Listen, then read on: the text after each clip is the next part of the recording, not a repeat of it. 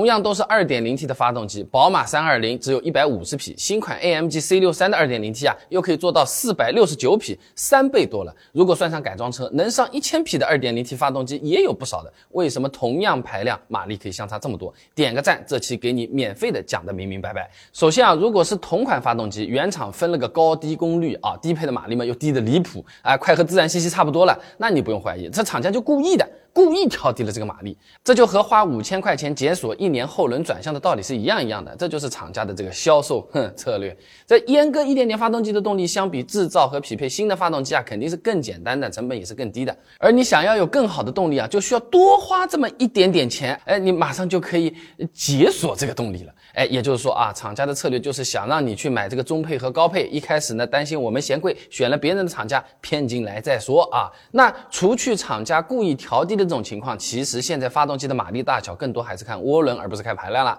以前的自然吸气发动机想要动力强。那就只能加大排量嘛，拉高这个转速。所以以前的性能车啊、豪车啊，都是自然吸气的这种超大排量的啊。那自从有了涡轮之后，获得马力的方式它就变得比较简单了。只要发动机的强度足够高，哎，供油足够充分，这马力大小基本上就是看涡轮的大小和涡轮的压力。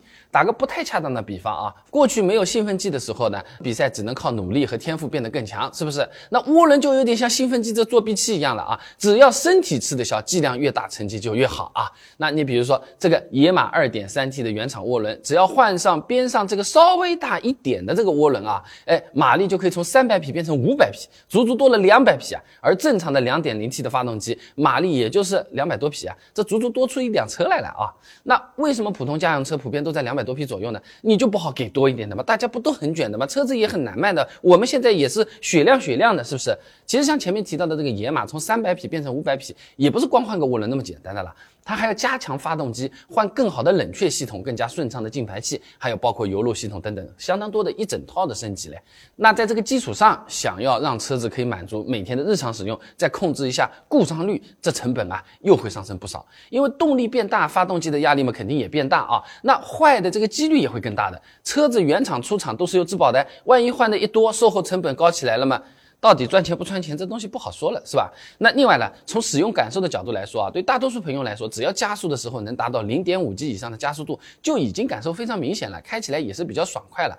两百多匹的家用车，百公里加速都可以达到平均零点五 G 的加速度了，也真的是完全够用了。再快说不定也会吐。厂家呢也没必要再去设计搞一个更高的马力版本，都多花那个钱，算是一鸭三吃啊。那同样是两百多匹啊，有的开起来啊。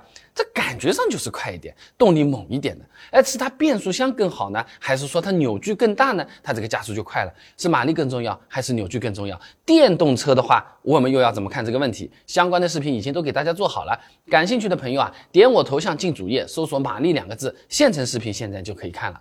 那我每天呢都会给各位朋友更新实用有趣的一个短视频，汽车干货，开车养车都用得上，关注记得点一点。